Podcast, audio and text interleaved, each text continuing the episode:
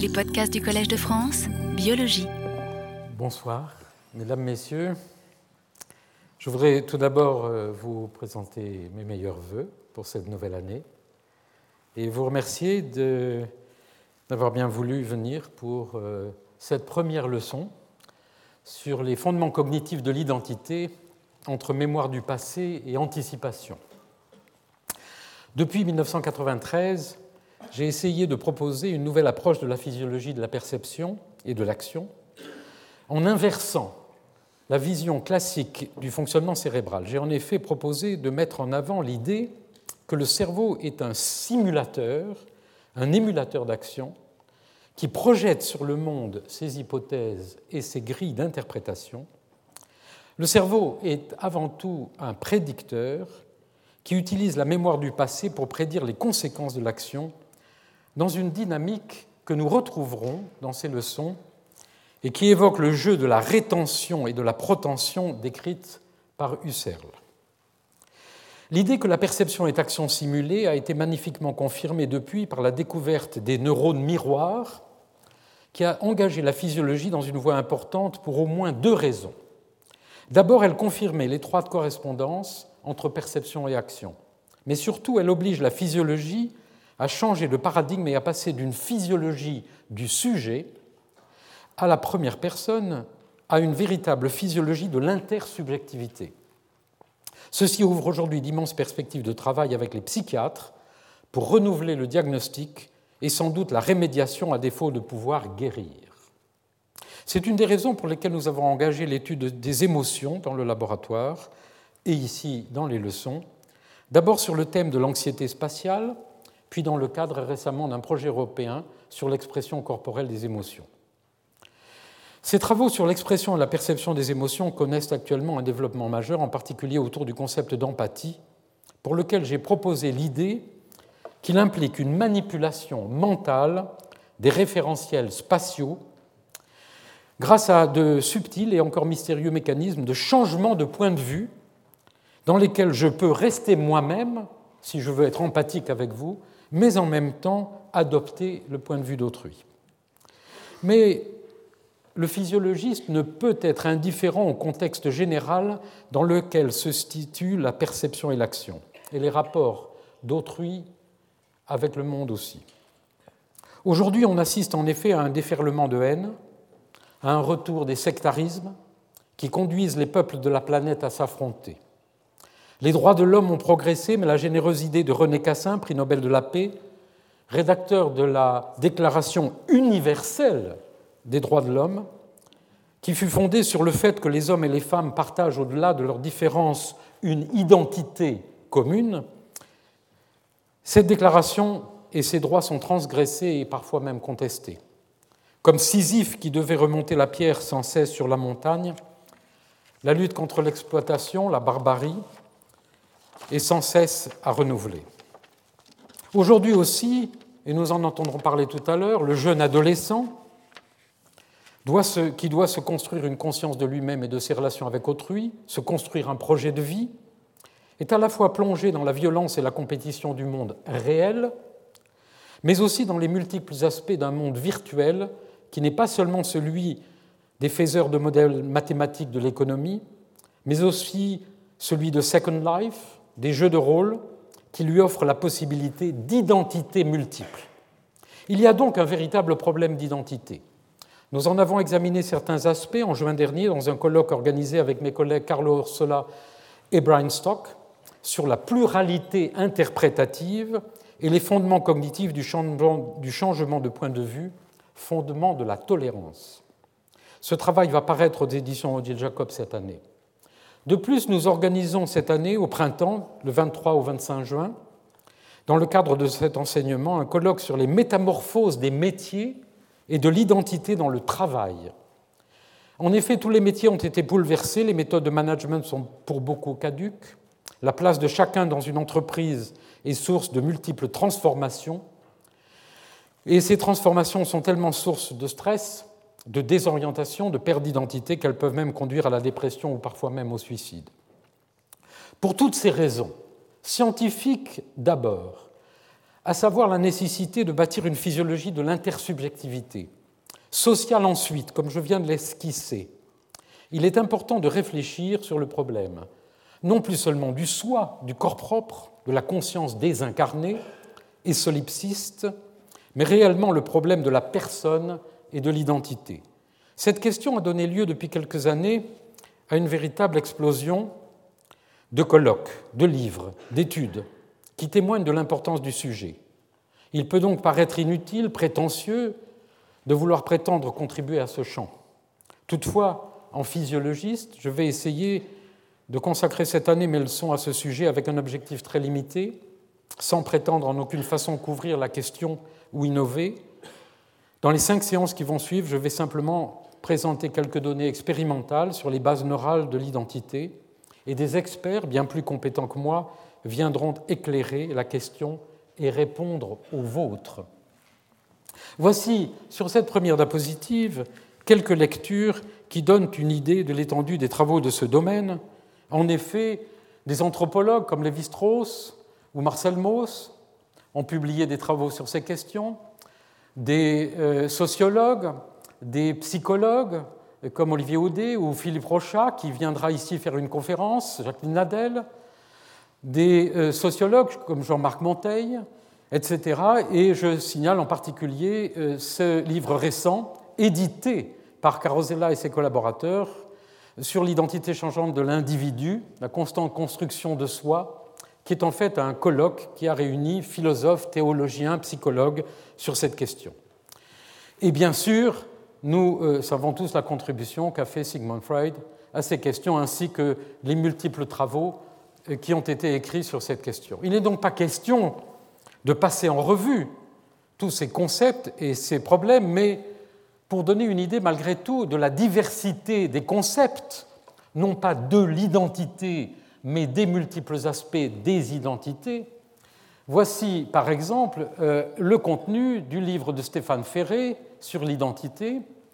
qui distingue les travaux sur les principes de l'identité, où l'on trouve les concepts euh, proposés par Aristote, qui déjà parlait du sens multiple de l'identité, de Leibniz, de Locke, qui est considéré comme un des pères, en quelque sorte, de la réflexion euh, organisée sur ces questions, de Hume, Frege, Quine, par exemple, sur euh, des travaux aussi sur ce problème fondamental qui est l'opposition, d'une certaine façon, entre identité et diversité, avec depuis Héraclite toute une série de travaux jusqu'aux travaux les plus récents d'auteurs comme Wiggins, que je vais citer dans un instant, et en particulier le travail de Ferré. Et enfin, les problèmes sur la, personnalité, l'identité personnelle, où l'on retrouve euh, encore euh, les philosophes, et en particulier le travail de euh, Paul Ricoeur, sur lequel je voudrais vous dire quelques mots, car il est actuellement à l'origine d'un certain nombre de concepts repris aussi bien par des biologistes que par des philosophes ou des personnes des sciences humaines et sociales.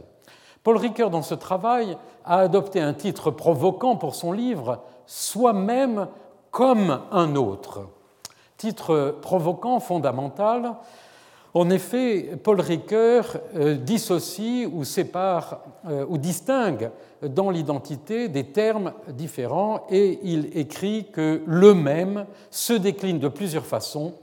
en distinguant l'identité comme mêmeté, à savoir le concept d'idem qu'il propose, qui implique la permanence dans le temps, sameness en anglais, Gleichheit en, allemand, pardonnez mon accent, euh, et euh, d'autre part, il propose ce concept de l'identité comme ipséité,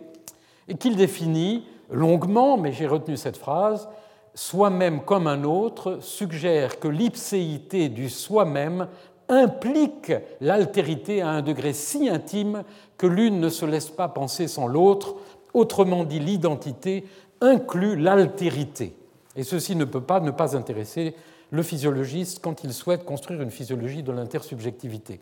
Et ceci correspond à ces différentes expressions euh, dans les différentes langues, euh, en tout cas euh, européennes. Et puis il euh, parle longuement de l'identité narrative, c'est-à-dire euh, euh, l'histoire qu'on se raconte, et il écrit, c'est dans l'histoire racontée, avec ses caractères d'unité, d'articulation interne et de complétude conférés par l'opération de mise en intrigue que le personnage conserve tout au long de l'histoire une identité corrélative de l'histoire elle-même. On retrouve cette idée d'importance du soi narratif comme composante fondamentale de l'identité dans des travaux de réflexion du philosophe très euh, intéressé par les sciences cognitives, euh, euh, Stéphane Gallagher, qui est d'ailleurs venu faire un exposé ici au Collège de France dans le cadre de mon enseignement il y a quelques années, qui lui distingue ce qu'il appelle le soi minimum, minimum self, qui n'a pas d'extension dans le temps, et au sein duquel il distingue encore une fois euh, l'agentivité, self-agency, le fait d'être, de savoir que c'est nous qui faisons le geste que nous faisons, et la propriété, le fait par exemple que je sais que cette main est bien ma main. Et nous retrouverons dans un moment ces deux concepts dans les travaux de, récents de neurologues comme Blanque. Et puis, il distingue le soi narratif, qui, dit-il, implique l'identité personnelle et la continuité dans le temps, et propose d'opposer dans sa discussion deux modèles du soi narratif, un modèle euh, qui, dit-il, est proche de ce qui a été proposé par le philosophe Dennett, dans lequel le soi est euh, à la confluence d'une série euh, variée de narrations qui sont construites concernant, par exemple, le fait d'être une épouse, ou les histoires que nous nous racontons, ou le fait que nous, nous, racontons toute une histoire de notre vécu de parents, etc. Et le self serait donc où le soi serait donc euh, au confluent, une synthèse de toutes ces histoires qui font partie de notre existence, et il oppose ceci à un autre modèle, qui serait un modèle plus distribué, dans lequel ces différentes histoires de vie, comme le disait euh, Cotreau, le, psychiatre de Lyon, euh, resteraient séparées, mais l'identité serait en quelque sorte ce jeu complexe entre ces différentes histoires. Donc vous voyez qu'il y a là des modèles déjà de réflexion sur ces différents aspects. Alors de tout ce travail, et après avoir fait euh, une lecture trop brève de cette littérature immense, en amateur en quelque sorte, j'ai retenu quelques hypothèses euh, de travail. Tout d'abord, l'identité, ça n'est pas être identique, c'est être unique. Deuxièmement, on ne doit pas confondre appartenance et identité. Michel Serres avait écrit dans l'incandescent euh, publié chez le au Pommier que dit le raciste Il vous traite comme si votre identité s'épuisait en l'une de vos appartenances. Troisièmement, il y a des niveaux multiples d'identité, ça Aristote l'avait déjà vu, et nous examinerons cela plus particulièrement, non seulement dans les leçons sur la pathologie, mais en particulier dans la dernière leçon sur les identités multiples. Quatrièmement, l'identité est un processus dynamique, tendu, entre la mémoire du passé, la prédiction du futur et la création d'un présent. Autrement dit, l'identité n'est pas la carte d'identité qui vous fige à un moment donné dans ce à quoi vous appartenez dans aujourd'hui, mais c'est un flux continu et permanent d'aller et venu dans le temps, et nous en parlerons dans un instant. Et il m'est venu une idée que peut-être euh, certains, à la recherche d'une identité, ne pouvant pas la trouver dans le présent ou dans le passé, font de la fuite en avant pour chercher dans le futur une idée qu'ils ne trouveront jamais, un Graal, voire le livre en particulier de Umberto Ego Bodolino, mais ceci c'est simplement pour jeter quelques idées. L'identité numéro 5 est fondée donc sur une intersubjectivité, nous en avons parlé, et puis, bien sûr, comme depuis un certain nombre d'années, j'essaye de, euh, de, de, réfléchir avec vous et de montrer que au début n'était pas le verbe, mais au début était l'acte, eh bien, euh, l'identité n'est pas basée sur ce que le langage déclare, que je suis, mais sur l'action que j'ai faite, l'aspect rétrospectif, la mémoire épisodique, ou que je peux faire. C'est par conséquent dans, ce que Don Scott appelait la puissance d'agir, dans l'agentivité, euh, ce qui est inscrite dans ce jeu entre le passé et le futur, que nous devons chercher aussi les bases neurales de ce que peut être une redéfinition biologique et fondamentale de l'identité.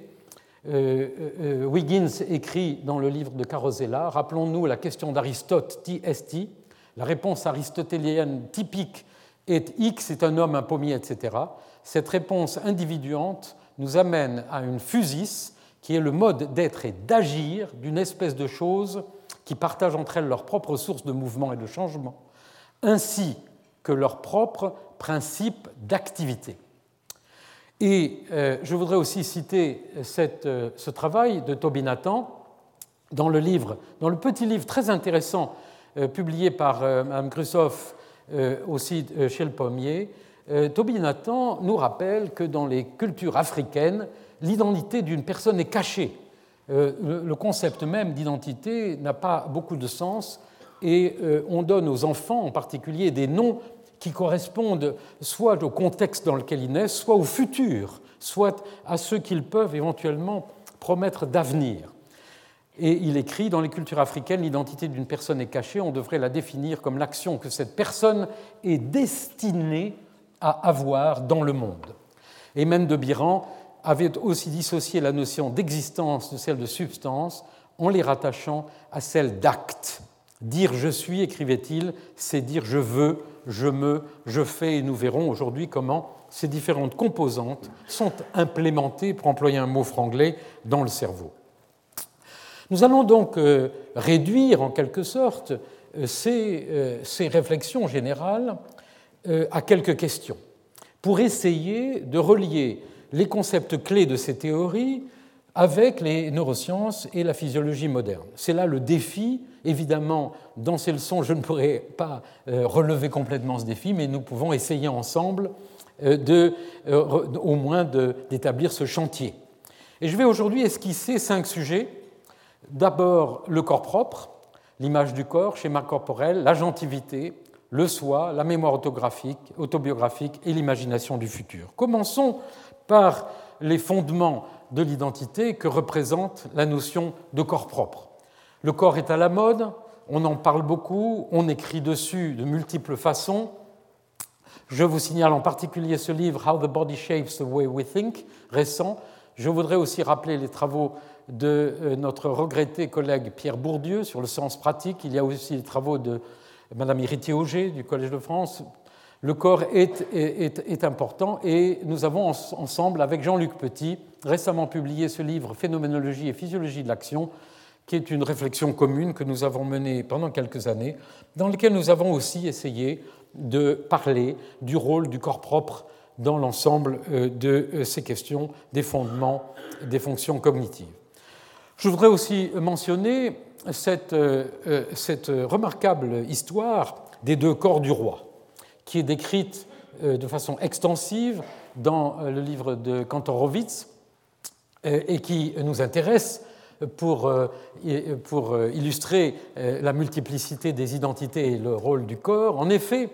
depuis très longtemps, mais en particulier, voici un petit texte des juristes de la couronne d'Édouard VI qui précisait Le roi en lui a deux corps, c'est-à-dire un corps naturel et un corps politique. Son corps naturel est un corps mortel, sujet à toutes les infirmités qui surviennent par nature ou par accident. Mais son corps politique est un corps qui ne peut être ni vu ni touché, consistant en une société politique, une société politique et un gouvernement. Ce corps politique est entièrement dépourvu d'enfance, de vieillesse et de toutes les infirmités extraordinaires. Lisez le chapitre de Kantorowicz. C'est tout à fait remarquable de voir comme ce concept de la dissociation a traversé les âges et nous pourrions en parler longuement si nous en avions le temps. Donc, euh, il faut que nous commencions par le corps. Et en effet, euh, nous avons une identité fondamentale qui est l'identité euh, du corps naturel qui est déjà organisé dans les gènes. Et notre collègue et ami Alain Prochian, qui enseigne ici,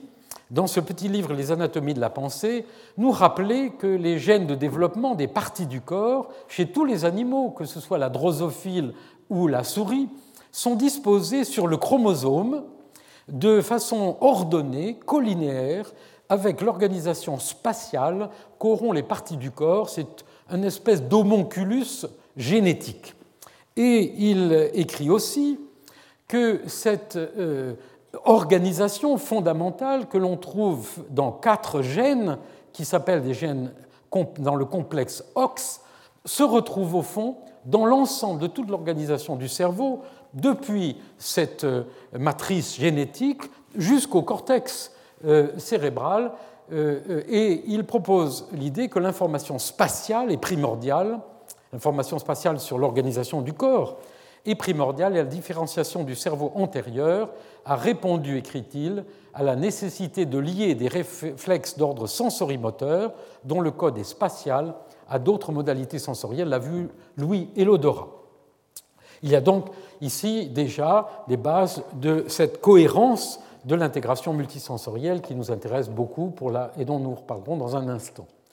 On trouve, écrit-il, une succession d'homonculus à tous les niveaux du cerveau. Ces homonculus si déformés soient-ils dans l'anatomie cérébrale, restent caractéristiques de l'espèce, c'est-à-dire qu'ils ont un rapport avec l'homonculus génétique représenté sur le génome sous la forme, dans le cas des vertébrés, des quatre complexes OX.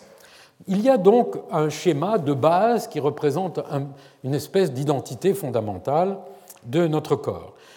Et il y a de multiples aspects dans cette euh, organisation fondamentale, et en particulier, je voudrais vous citer ce petit travail de collègues anesthésistes de l'hôpital de la Salpêtrière qui sont venus me voir il y a quelques années en me disant, vous savez, c'est très curieux, quand on prend un sujet, un patient qui est couché sur le lit d'hôpital, qu'on lui fait des blocages, des anesthésies des membres parce qu'on va lui faire une chirurgie, eh bien, nous avons observé, ont-ils écrit dans, leur article, que quelquefois, ils ont des illusions de déplacement des parties de leur corps, comme ici, vous voyez, le sujet est couché, mais il a l'illusion que son bras et sa jambe sont dans une posture. Et cette posture illusoire, cette posture imaginée, ressemble au fond, et disent-ils, à la position archaïque du tétrapode. Et je voudrais vous rappeler, c'est moi qui propose euh, cette idée, euh, mais euh, que cette posture, qui d'ailleurs, ont-ils dit, est aussi une espèce de posture de repos qui fait penser au fœtus, est aussi celle que nous avons observée dans les vols spatiaux chez les astronautes, et nous avons fait, comme vous savez, beaucoup d'expériences chez les astronautes. Les astronautes, spontanément, lorsqu'il n'y a plus la gravité, se mettent dans cette espèce de position fondamentale. Et je voudrais vous rappeler aussi cette image que j'ai montrée il y a deux ans, dans le dernier cours de mes leçons, qui est l'organisation fondamentale de la maison des Mirana, c'est Karadimas, qui a montré que les Mirana organisent leur maison commune suivant un schéma euh, qui, comme vous le voyez, fait penser à ceci. Le rapprochement est bien sûr audacieux, mais je n'ai pas pu résister à le faire devant vous parce qu'il suggère euh, cette idée que nous avons au fond, au fond de nous-mêmes une espèce de posture archaïque fondamentale sur laquelle nous pourrions réfléchir. Alors, la question aujourd'hui de se poser, euh, qui se pose, c'est au fond, est-ce que nous savons quelles sont les aires du cerveau qui sont impliquées dans la perception du corps propre et dans cette construction de l'unité, en quelque sorte, de la cohérence euh, du fait que nous avons une identité corporelle unique? Eh bien,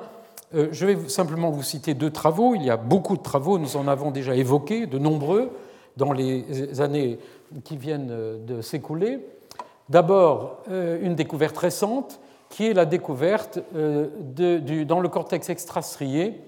de extra, euh, extra body area, de cette zone qui est spécialisée dans la perception des parties du corps et qui est activée à la fois pendant la perception des actions d'autrui et de soi. Il y a maintenant beaucoup de travaux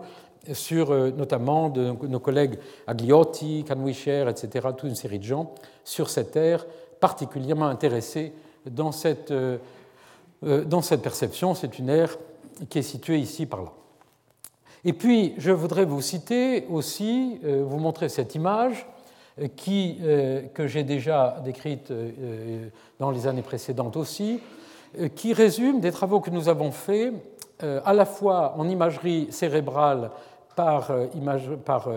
résonance magnétique avec l'équipe de Denis Le Bihan à Orsay, au CEA, euh, qui nous a permis d'identifier une zone du cerveau à la jonction temporopariétale euh, que nous avons identifiée comme le cortex vestibulaire et toute une série de régions le long du cortex temporal que vous allez retrouver tout au long de mon exposé, même dans des expériences sur la mémoire autobiographique. Euh, lorsqu'on stimule électriquement ces zones-là, nous avons montré avec nos collègues de, Lyon, Philippe Cahanet, euh, et le groupe euh, des neurologues qui travaillent avec les patients épileptiques, qui ont des électrodes implantées dans leur cerveau pour l'exploration de leur foyer épileptique, nous avons montré que quand on stimule euh, ces régions, on obtient des mouvements illusoires, des sorties du corps, des déplacements. Et cette zone du cerveau est donc très importante, visiblement, dans la construction de la cohérence du corps et des relations avec l'espace. Elle correspond avec ce que Penfield avait appelé autrefois, par des expériences semblables, une zone impliquée dans la conscience du schéma corporel et des relations spatiales. Et voici une image publiée très récemment, en 2008, euh, dans Clinical Neurophysiology par notre collègue Olaf Blanke, avec qui nous coopérons d'ailleurs, sur euh, toute une série de travaux qui ont été faits récemment, vous voyez, depuis 1999, j'ai souligné en rouge les travaux de notre laboratoire ici, et qui indiquent que toute cette partie du cerveau est effectivement extrêmement importante dans la construction, en quelque sorte, dans l'élaboration de cette perception de euh, notre corps propre et de ses relations avec l'espace. Nous y reviendrons plusieurs fois dans la suite de cet exposé. Je voudrais aussi, pour terminer euh, cette euh, revue très rapide concernant les mécanismes de ce qu'on peut appeler l'identité du corps propre, mentionner ce travail de cet article de Béatrice de Gelder dans Nature récemment, qui a fait un résumé des réseaux qui sont impliqués dans l'expression corporelle des émotions, aussi bien pour leur expression, l'expression de la joie, de la colère, de la tristesse, que dans leur perception. Nous travaillons actuellement avec euh, Julie Grèze et tout, euh, un groupe européen euh, sur ces questions avec Béatrice de Gelder. Voici les schémas dans lesquels on voit des systèmes très anciens, avec l'amygdale, dont nous reparlerons tout à l'heure, euh, euh, qui sont impliqués dans des, euh, réflexes, des réseaux qui, pour une part, impliquent le système miroir sur la, la, conscience, en quelque sorte, du corps, de ces expressions corporelles, et puis d'autres structures plus complexes dans lesquelles on retrouve l'amygdale, le cortex pariétal et des zones comme le sillon temporal supérieur, etc. L'idée ici, qui nous intéresse, c'est qu'il existe visiblement, depuis euh, l'organisation génétique jusqu'à des réseaux plus complexes comme celui-là, des ensembles de réseaux qui euh, constituent non pas une identité, mais plusieurs, une variété de euh, représentations ou de systèmes, vous savez que je n'aime pas trop le mot représentation, de systèmes de simulation, d'activation de nos identités corporelles. Ce qui est très intéressant aussi, c'est que ce schéma corporel est modifiable. De nombreuses expériences ont montré des modifications par l'entraînement. Vous savez que chez les musiciens,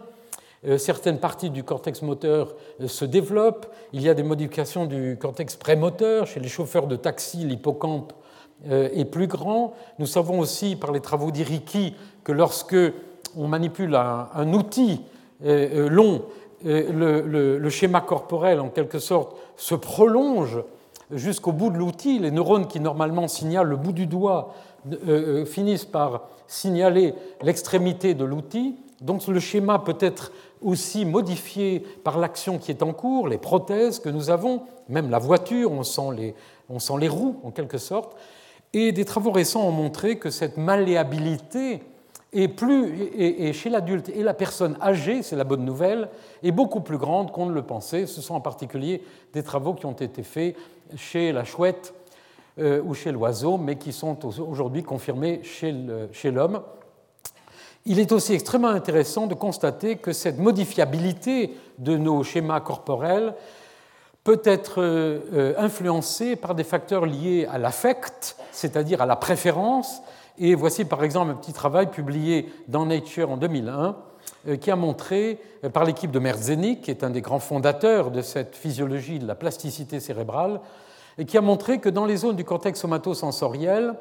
il peut y avoir des modifications euh, des aires euh, sensorielles, non pas seulement par la répétition euh, d'un stimulus, mais lorsqu'on associe la stimulation sensorielle avec une stimulation électrique d'une petite zone du cerveau qui s'appelle le noyau VTA, qui est le noyau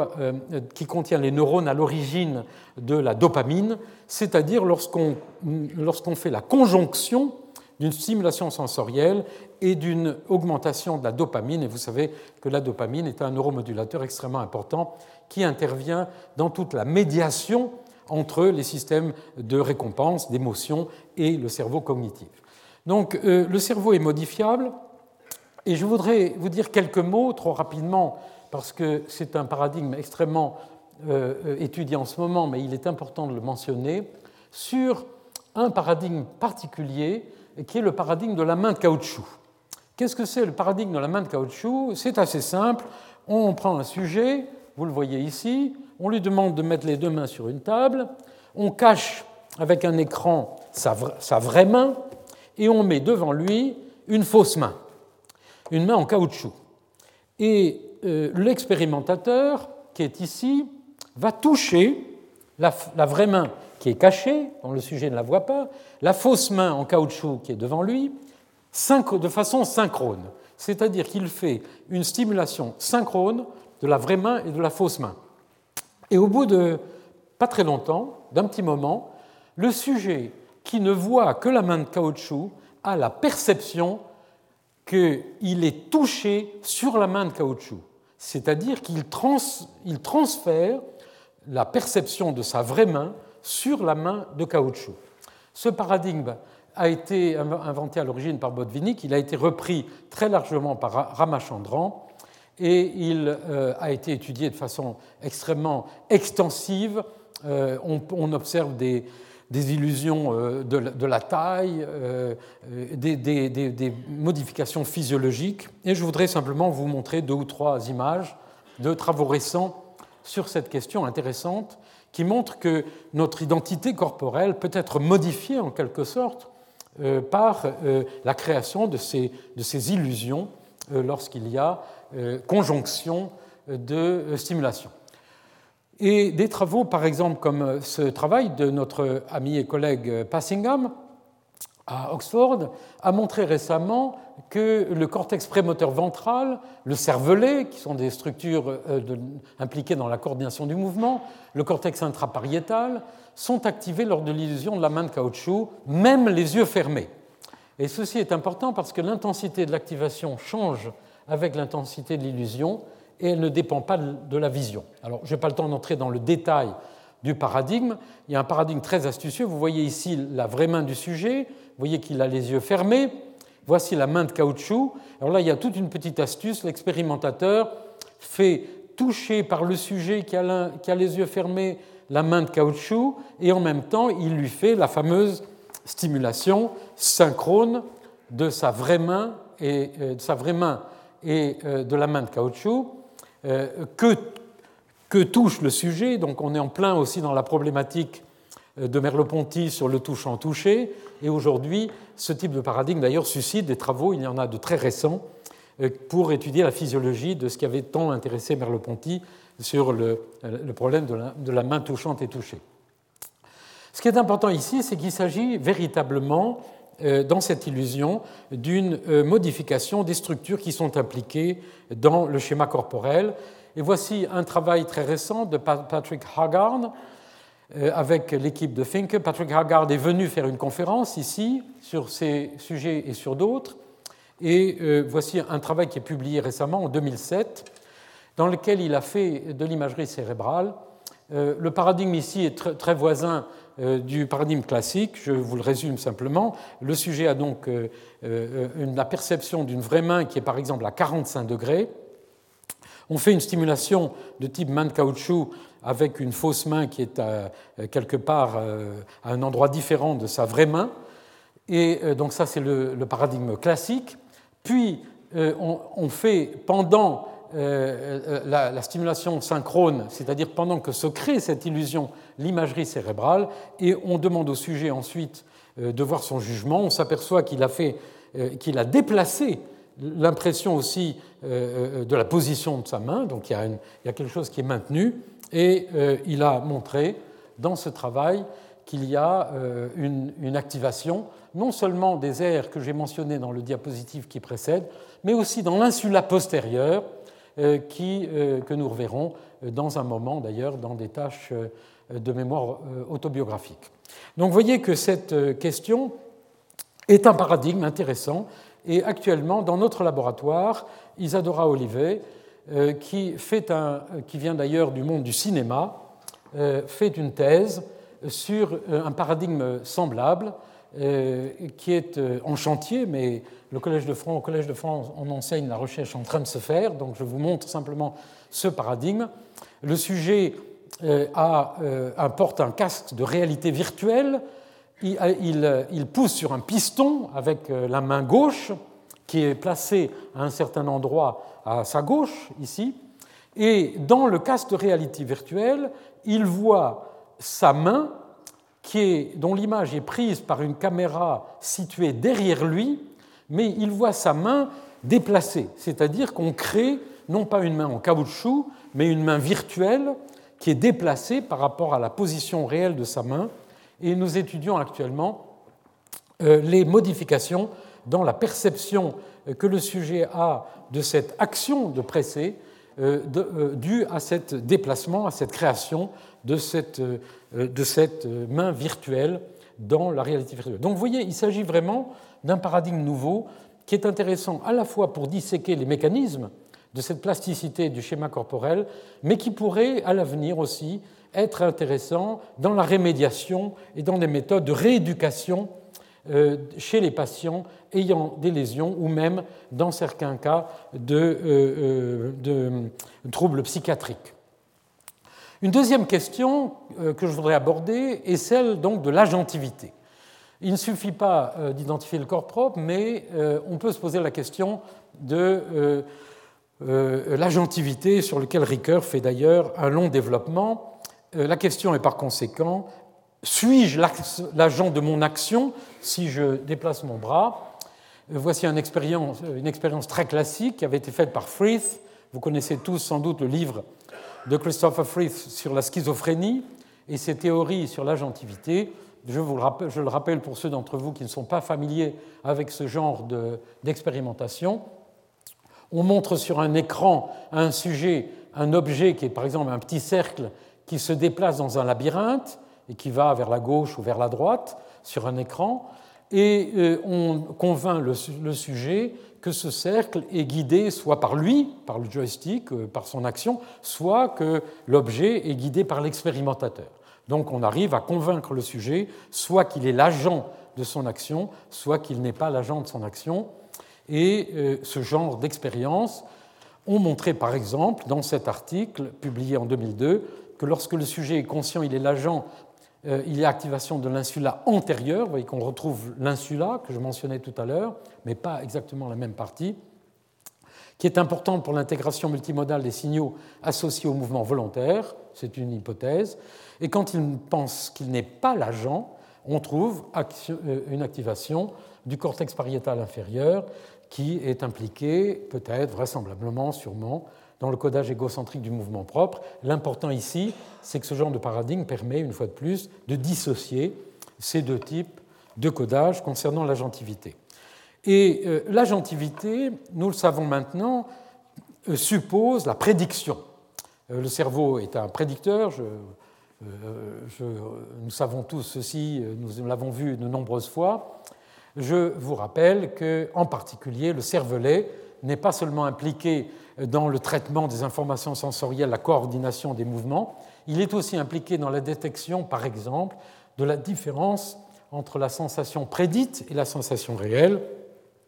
Et Sarah Blakemore, Chris Frith, Volpert ont publié plusieurs papiers qui, euh, euh, confirment l'idée que lorsque nous faisons une commande motrice, euh, eh bien, il y a à notre système sensorimoteur une copie efférente de euh, cette commande, c'est un très ancien concept, est envoyé dans un système de prédiction pour prédire les conséquences de l'action avec des modèles appelés des modèles en anticipation, modèles feed forward en anglais. Et euh, le cervelet est donc impliqué dans cette détection, dans cette anticipation des conséquences d'une action. Et je voudrais aussi vous rappeler la théorie générale proposée en particulier par cette équipe, mais qui reprend des données de la littérature concernant l'organisation de la planification du mouvement qui tient compte de son caractère prédictif. En gros, le schéma est le suivant, nous avons un but, nous, nous définissons un état de notre corps, de notre corps en acte,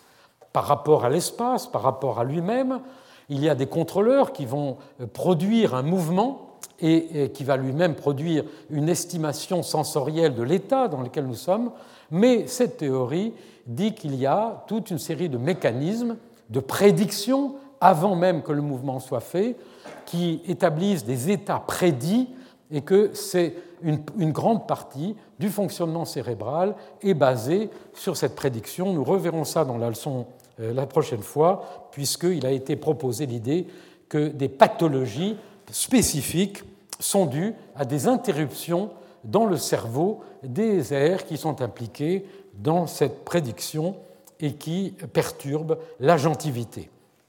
Et ce qui est intéressant, puisque un de mes buts aujourd'hui, c'est d'essayer de voir si on peut relier toute cette littérature de philosophie et euh, théorique avec les données des neurosciences, c'est que Gallagher a repris le concept de feed-forward, de modèle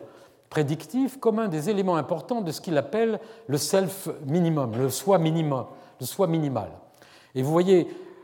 dans cette revue de, Tix, euh, il reprend cette idée que le soi minimum, en quelque sorte, euh, est, composé euh, en particulier de ces mécanismes euh, de prédiction dont nous venons de voir, de résumer l'organisation. Il y a là une, une, conjonction intéressante, au moins au niveau théorique. Et puis, plus récemment encore, cette recherche d'une confrontation entre les concepts théoriques et la réalité de la, de la neurologie a été reprise par euh, Blanke,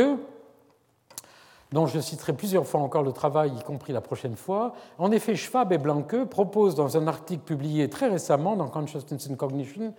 l'idée de distinguer, comme Gallagher, rappelez-vous la diapo que j'ai montrée tout à fait au début de cet exposé, entre ownership, propriété, je suis le propriétaire de ma main, ici, euh, c'est-à-dire l'intégration multisensorielle, et agency, l'agentivité, qui est cette prédiction des conséquences sensorielles des actions motrices.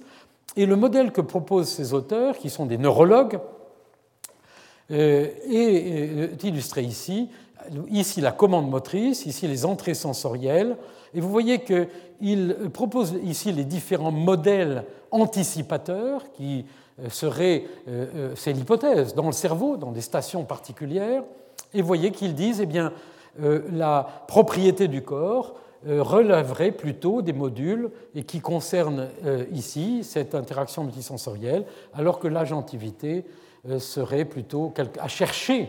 quelque part dans d'autres modules. Il y a là donc, comme vous le voyez, pas de preuve, mais il y a là un cheminement théorique pour guider l'expérimentation et les études. Et tout ceci est évidemment à comparer avec les travaux faits en imagerie cérébrale, en particulier et je vous montre cette image qui est une revue faite par Jean Dessetti, qui malheureusement nous a quittés. Euh, nous a quitté, il n'est pas mort, Jean, il est plus qu'actif, il est à Chicago. Et Julie Grèze, qui actuellement est à l'école normale ici. C'est une revue qu'ils ont faite euh, sur euh, la perception des actions de soi et d'autrui, et dans laquelle ils ont montré l'importance, encore une fois, de cette zone ici, qui attire beaucoup l'attention des gens euh, actuellement, à la jonction temporopariétale, dont je vous ai dit que nous avons montré que c'est en partie au moins le cortex vestibulaire, mais il y a vraisemblablement ici toute une multiplicité de régions et euh, qui est donc impliquée vraisemblablement dans l'agentivité et peut-être aussi la théorie de l'esprit. La troisième question que je vais évoquer dans cet exposé, c'est le soi. En effet, euh, il faut maintenant passer du corps propre à cette notion plus générale de soi, de self.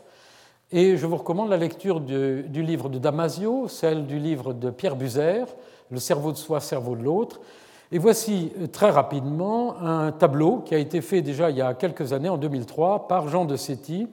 qui euh, montre encore une fois la multiplicité des mécanismes vraisemblables dans le cerveau de la conceptualisation du soi. Et euh, nous retrouvons cette idée qu'il faut décomposer le problème de l'identité et de la personnalité en une multitude, en, tout cas pas une multitude, une variété de mécanismes dans cette approche faite par Northoff et al. C'est un papier d'Antix en 2004 qui identifie des processus en référence à soi, la représentation, la manipulation, l'intégration, le jugement, la conscience, la perspective, les aspects spatiaux, l'émotion et la mémoire autobiographique, sur lequel je vais insister. Voilà, sur lequel il, insiste lui aussi. Et euh, euh, il y a des données récentes, importantes, qui sont en train de sortir depuis quelques années. Voici un papier de 2003 de Fossati, qui est un chercheur ici à Paris, qui a identifié euh, dans le cortex dorsomédial préfrontal une aire particulièrement impliquée dans la référence à soi. les sujets pour cette expérience euh, doivent euh, lire des mots et on leur présente des mots qui désignent des traits de personnalité méchants, gentils, joyeux, etc. Et on demande au sujet de réfléchir, de, lire ces mots et de se demander soit si ce mot les désigne, donc je vous envoie méchant, et vous devez dire si ça vous concerne, si vous pensez que vous êtes méchant, ou bien s'il y a la lettre T dans méchant. Donc deux conditions, l'une qui vous oblige à vous référer à vous-même, l'autre qui euh, euh, est neutre puisque vous avez simplement à chercher une lettre. Eh bien, euh, cette aire du cortex préfrontal dorsomédial est impliquée, surtout pour des mots positifs, lorsqu'on fait des références à soi. Il y a toute une variété d'autres aires qui sont impliquées lorsqu'on compare les mots positifs ou négatifs. Et comme vous le voyez, on retrouve aussi, encore une fois, l'insula dans, cette, euh, euh, dans, ces, dans ces, expériences. Il faut toutefois, pour, euh, et pour je n'ai pas le temps d'entrer dans tout le détail de, la, de, la, de, cette littérature sur le soi, évidemment, mais je voudrais vous montrer cette expérience, cette, ce, schéma conceptuel qui est, dû qui est tiré d'un travail qui est sous presse, fait par Madame Pascal Piolino, qui travaille à Paris 5, qui nous a fait un exposé l'année dernière, et Desgranges et Eustache, sur euh, les deux grandes composantes qu'il propose, euh, qui constitueraient euh, le soi, l'identité par le soi, avec une composante épisodique. Je vous rappelle que la mémoire épisodique, c'est la mémoire de ce qui nous est arrivé, des événements dans notre passé qui nous concernent, et qui concernent ce qu'ils appellent le self phénoménologique, la conscience autonoétique, là il faut faire attention parce que c'est une utilisation très particulière du mot autonoétique qui implique ici uniquement, je le précise pour les philosophes, euh, les expériences au soi, alors que le concept euh, de Noès est beaucoup plus large. Le voyage mental dans le temps, dans lequel je vais dire un instant, dans un instant un petit mot, et au fond la reviviscence du contexte d'encodage. Il s'agit de se souvenir, le sentiment de continuité, et qu'ils opposent au contexte, euh, à la mémoire sémantique, suivant des théories par exemple de Conway, qui impliquent plutôt les aspects euh, qui concernent le savoir et qui contribuent au sentiment d'identité. Et nous devons par conséquent, maintenant nous pouvons peut-être aborder la mémoire autobiographique, c'est-à-dire pas seulement euh, l'identité du corps fondamental, naturel, du soi, dans ses relations avec autrui, mais aussi la dimension de, euh, qui influence mon euh, euh, soi actuel, mon identité, par rapport à mon vécu. C'est tout le problème de la mémoire autobiographique. Et déjà, Damasio avait proposé un schéma qui correspond tout à fait au plan, en quelque sorte, de mon exposé aujourd'hui, puisqu'il avait dit qu'au début était la construction de ce qu'il avait appelé le proto-soi, qui impliquait en particulier, disait-il, les aires médianes du cerveau, qui euh, était transformé dans ce qui, qui, donnait lieu pardon, aussi euh, à un niveau plus élevé dans ce qu'il avait appelé le soi fondamental, core self, qui lui-même, grâce à l'intervention de la mémoire autobiographique, donnait cette combinaison du soi autobiographique, qui donc est, euh, d'après ce schéma, une combinaison du soi identitaire corporel avec l'entrée de la mémoire du passé. Et euh, nous avons aussi dans la littérature, je voulais le mentionner dans cet exposé d'introduction en quelque sorte, euh, les données encore une fois de Penfield, qui, je vous le rappelle, avait identifié encore une fois dans cette zone du lobe temporal sur lequel j'ai tant insisté depuis quelques minutes, ce qu'il avait appelé les expériences interprétatives, des hallucinations expérientielles, et il avait aussi noté d'ailleurs dans ces zones euh, médiales plus profondes euh, euh, des, expériences, des hallucinations expérientielles qui sont induites par stimulation électrique et qui font que les gens, lorsqu'on les stimule électriquement dans ces endroits-là, disent, comme vous le voyez là, je me souviens, ah, tout d'un coup, tiens, j'ai l'impression que je suis sur le canapé avec ma mère euh, il y a dix ans, ou ah, tiens, je me vois en train de traverser la rue à tel endroit, ah, tiens, j'ai l'impression que c'est une hallucination expérientielle d'une expérience vécue, c'est-à-dire réellement d'un épisode vécu dans le passé, tel que souvent d'ailleurs les personnes très très âgées les revivent euh, à la fin de leur vie. Et euh, des données euh, de Perrault, par exemple, et, Penfield avaient encore une fois identifié dans ce que Damasio appelle le core self, dans le proto-self, l'importance de ces régions médianes du cerveau dans des hallucinations visuelles, dans des expériences évoquées, ce que l'on a appelé dans la littérature française et anglo-saxonne le déjà vu, déjà vécu. Ah tiens, j'ai déjà vécu ça. Ah tiens, j'ai déjà vu ça. Et euh, qui est si important aussi pour réorganiser en quelque sorte notre identité d'aujourd'hui. Et nous aurons un exposé du professeur Schneider sur la confabulation, les gens qui n'arrivent pas à intégrer ces mémoires dans le présent. Et c'est pour cela que je l'ai invité et que nous en parlerons dans les, euh, dans les exposés suivants.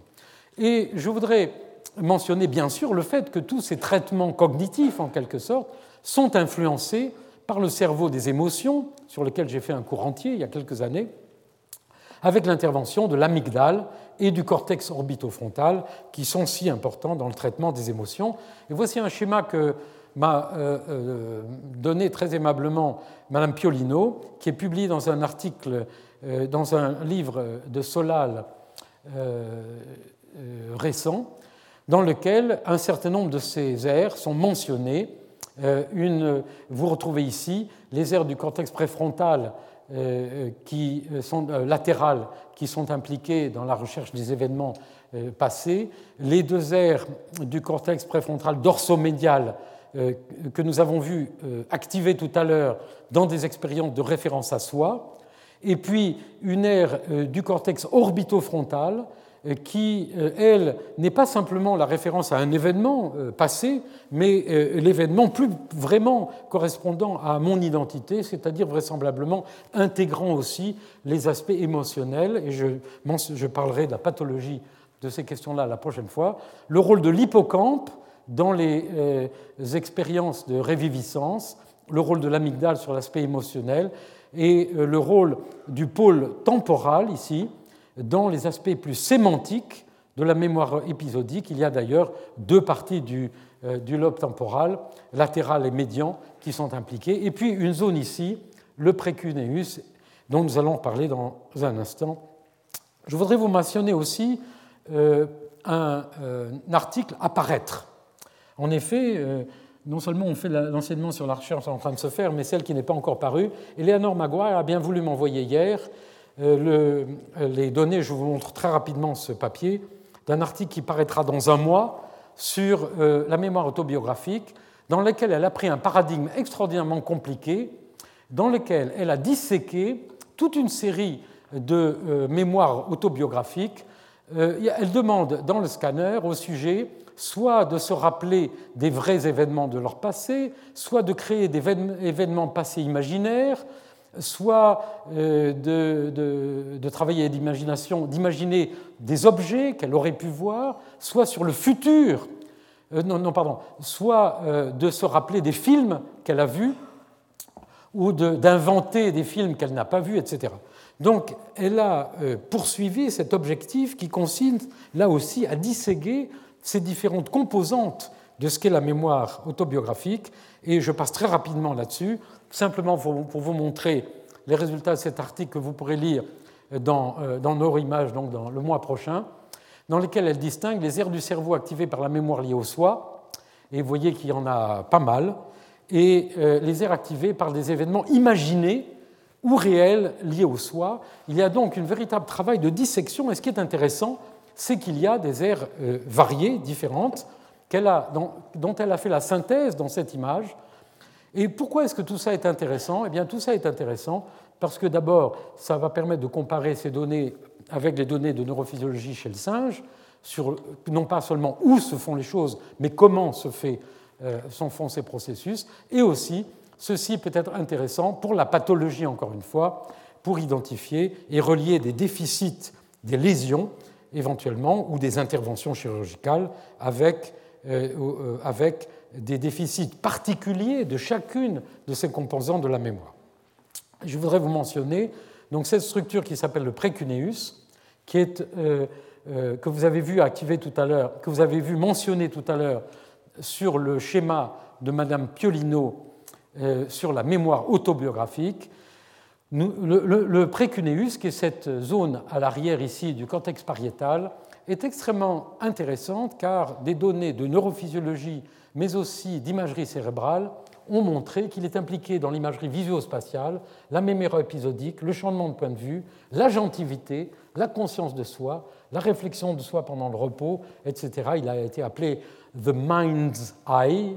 l'œil de l'esprit en quelque sorte.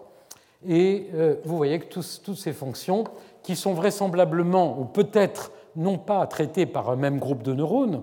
dans cette structure, car en réalité, l'anatomie nous montre qu'elle est subdivisée en des zones particulières, et euh, le défi à l'avenir va être de relier ces différentes divisions du cerveau dans des réseaux qui vont éventuellement traiter les informations de façon différente. Nous n'avons pas la réponse actuellement. Je voudrais vous dire, dans les cinq dernières minutes, Quelques mots sur le futur, nous reviendrons sur ces questions, le cerveau prospectif. En effet, aujourd'hui, on assiste, et c'est une image de Corbalis, à une tentative de la part des neuroscientistes, des gens des neurosciences, pour proposer l'idée qu'il y a une euh, division euh, de la mémoire, une division de la prospection, c'est-à-dire de l'imagination du futur, des projets que nous faisons sur le futur, qui est euh, semblable à celle qui a été découverte pour la mémoire. Vous savez que pour la mémoire, on distingue donc la mémoire épisodique, les événements que nous avons faits, sémantique, procédurale, comment faisons-nous les choses, et il y a euh, actuellement des propositions d'idées qu'il y aurait peut-être dans le cerveau des aires aussi et des systèmes qui seraient impliqués dans l'équivalent pour le futur de ces, de ces subdivisions qui permettraient cette allée et venue et la construction d'une identité présente dans un, ce, travail en permanence de déplacement entre le passé et le futur. Et euh, Daniel Schachter, qui est à, Boston, a publié des revues comme celle-ci ici, Nature Review Neuroscience. Il fait faire des expériences en IRM à des sujets en leur demandant, par exemple, eh ben, je me suis euh, des, événements passés, je me suis promené sur la plage l'an dernier, ou bien des événements du futur. Euh, ça m'amuserait d'aller, euh, d'avoir un petit chien et d'aller le chercher l'année prochaine. Et il a décrit, comme un certain nombre de ses collègues, le fait tout à fait remarquable que, pour une part, c'est le même réseau d'air qui est impliqué dans la mémoire autobiographique des événements du passé que celle qui est impliquée dans la prédiction des événements du futur. Il faut faire attention parce que l'imagerie euh, par résonance magnétique euh, ne peut pas éventuellement, dans certains cas, distinguer les neurones. Il faudra refaire tout ça chez le singe ou aujourd'hui regarder dans le détail si ce ne sont pas des sous-groupes de neurones qui sont impliqués. Mais en gros, euh, il y a ce qui décrit ce système de base que nous avons vu, le précuneus, aussi le, le rétrosplénial que nous avons étudié au laboratoire et qui est impliqué aussi dans la manipulation spatiale des points de vue le cortex préfrontal médial, nous l'avons vu tout à l'heure, et ces zones du cortex temporal que j'ai mentionnées. Je vous montre simplement très rapidement, trop rapidement, mais c'est pour vous donner une idée, euh, ces données de Schachter qui montrent que la simulation mentale d'événements futurs active à peu près les mêmes réseaux que l'évocation des événements passés. Il appelle ça le core network, qui implique toute une série euh, de ces zones euh, importantes, mais et cette image est exprès complexe, en même temps, il est en train, comme le fait Maguire pour la mémoire autobiographique, de, disséquer dans l'imagination que nous avons du futur, des projets que nous avons de nous-mêmes dans le futur, il est en train de disséquer, par exemple, les réseaux qui traitent l'imagination d'événements futurs tout simplement, lorsqu'ils sont basés sur des souvenirs passés, parce que quelquefois nous imaginons ce qui peut nous arriver l'année prochaine en fonction de ce qui nous est arrivé dans le passé. Mais quelquefois aussi, nous inventons des scénarios complètement nouveaux. Et il dit que ces deux réseaux ne sont pas nécessairement les mêmes. il y a donc là aussi une nouvelle neuroscience fonctionnelle intéressante qui va permettre peut-être aussi de mieux comprendre certains déficits euh, dans la pathologie, dans la capacité de gérer son propre futur ou au contraire de prendre des risques, etc., voire toute la pathologie que nous évoquerons la prochaine fois. Et euh, euh, je termine en vous montrant cette image sur le temps mental. En effet, il y a aussi des travaux qui montrent que ces structures-là sont impliquées, nous reverrons ça dans les leçons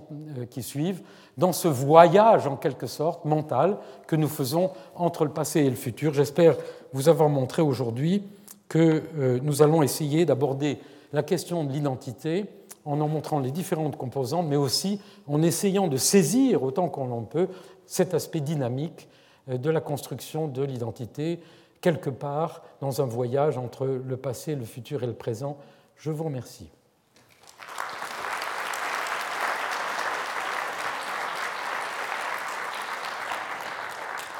Alors je vous propose que nous fassions, comme nous le faisons d'habitude, simplement cinq minutes de pause, une toute petite pause, c'est surtout pour les fumeurs, mais prenez une petite cigarette, euh, et nous aurons tout de suite une conférence du professeur euh, Jamet et du docteur euh, Sylvie Vertos euh, sur la psychiatrie qui de l'adolescent, qui est directement dans la ligne de notre sujet aujourd'hui. Ce sont de, le professeur Jamet est un très grand spécialiste et je vous donne rendez-vous dans cinq minutes. Retrouvez tous les podcasts du Collège de France sur www.collège-de-france.fr.